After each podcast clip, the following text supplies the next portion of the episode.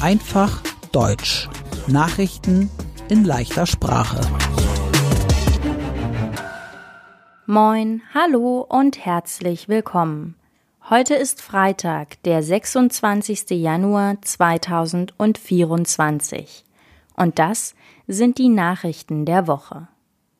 Wir beginnen mit Nachrichten aus Deutschland. In dieser Woche gab es noch mehr Demonstrationen gegen Rechtsextremismus in Deutschland. Rechtsextremismus ist eine politische Meinung. Viele rechtsextreme Menschen denken, dass Menschen aus anderen Ländern nicht nach Deutschland kommen dürfen. Die Polizei sagt, in den letzten Wochen waren 900.000 Menschen auf Demonstrationen gegen Rechtsextremismus. Lokführer fahren Züge. In Deutschland streiken die Lokführer gerade für sechs Tage. Das heißt, sie arbeiten nicht, weil sie mehr Geld und bessere Bedingungen für ihre Arbeit wollen. Der Streik startete am Mittwoch. Er endet erst am Montag um 18 Uhr. Es ist der längste Streik bei der Bahn überhaupt. Tausende Züge im ganzen Land fahren nicht. Die Lokführer streiken, weil sie sich nicht mit der Deutschen Bahn einigen können. Die Lokführer wollen mehr Geld und weniger Arbeitsstunden in der Woche. Angebote der Deutschen Bahn wollen die Lokführer bisher nicht akzeptieren. Seit 10. Januar findet die Handball-Europameisterschaft in Deutschland statt. Die deutsche Mannschaft ist schon im Halbfinale. Die deutsche Mannschaft spielt am Freitag 26. Januar gegen Dänemark. Das Finalspiel ist am 28. Januar. Und jetzt die Nachrichten aus der ganzen Welt. Am Mittwoch stürzte ein Militärflugzeug über Russland ab. In dem Flugzeug waren wahrscheinlich 65 gefangene Menschen aus der Ukraine. Russland sagt, die Ukraine hat das Flugzeug abgeschossen. Aber die Ukraine sagt, das stimmt nicht. Russland macht wieder starke Angriffe auf die Ukraine mit Drohnen und Raketen. Dabei sterben auch viele Zivilisten. Zivilisten sind Menschen, die keine Soldaten sind. Deutschland will der Ukraine bald zum ersten Mal Militärhubschrauber schicken. In Jemen leiden 21 Millionen Menschen an Hunger. Sie haben nicht genug zu essen. Der Krieg zwischen Israel und der Terrorgruppe Hamas macht die Situation noch schlimmer. In Jemen ist Bürgerkrieg. Teile des Landes sind unter der Kontrolle der Houthi-Gruppe.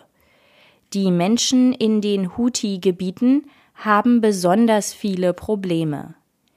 Die USA und Großbritannien machen Angriffe auf die Houthi, weil die Houthi Angriffe auf Schiffe im Roten Meer machten.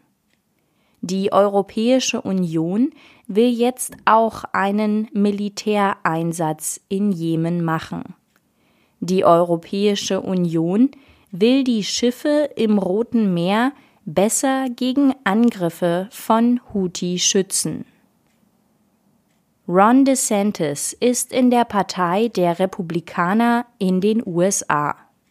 Er ist der Chef vom Bundesstaat Florida. Er will nicht mehr bei den Wahlen zum US-Präsidenten im November 2024 mitmachen.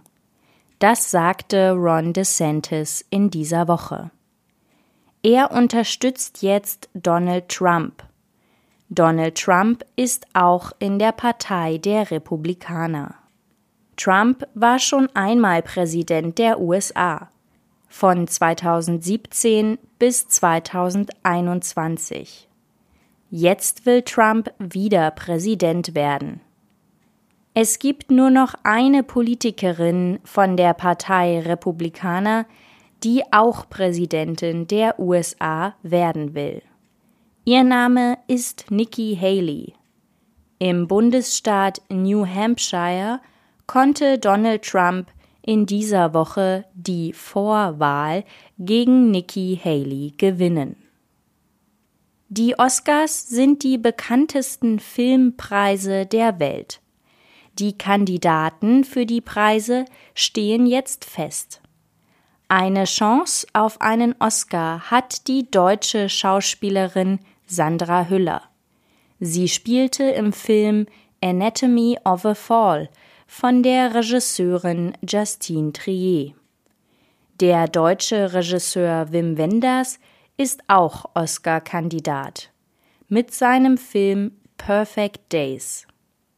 Und der deutsche Regisseur Ilka Chatak ist Oscar-Kandidat mit seinem Film Das Lehrerzimmer. Die Preise gibt es am 10. März in Los Angeles in den USA. Und zum Schluss die gute Nachricht der Woche. Das Deutschland-Ticket kostet weiterhin 49 Euro im Monat. Diese Entscheidung trafen die Verkehrsminister Deutschlands in dieser Woche. Im ganzen Jahr 2024 soll das Ticket 49 Euro kosten. Es wird bis 2025 nicht teurer. In den Show Notes finden Sie den ganzen Text dieser Podcast-Folge zum Mitlesen. Mein Name ist Annika Würz. Ich wünsche ein schönes Wochenende.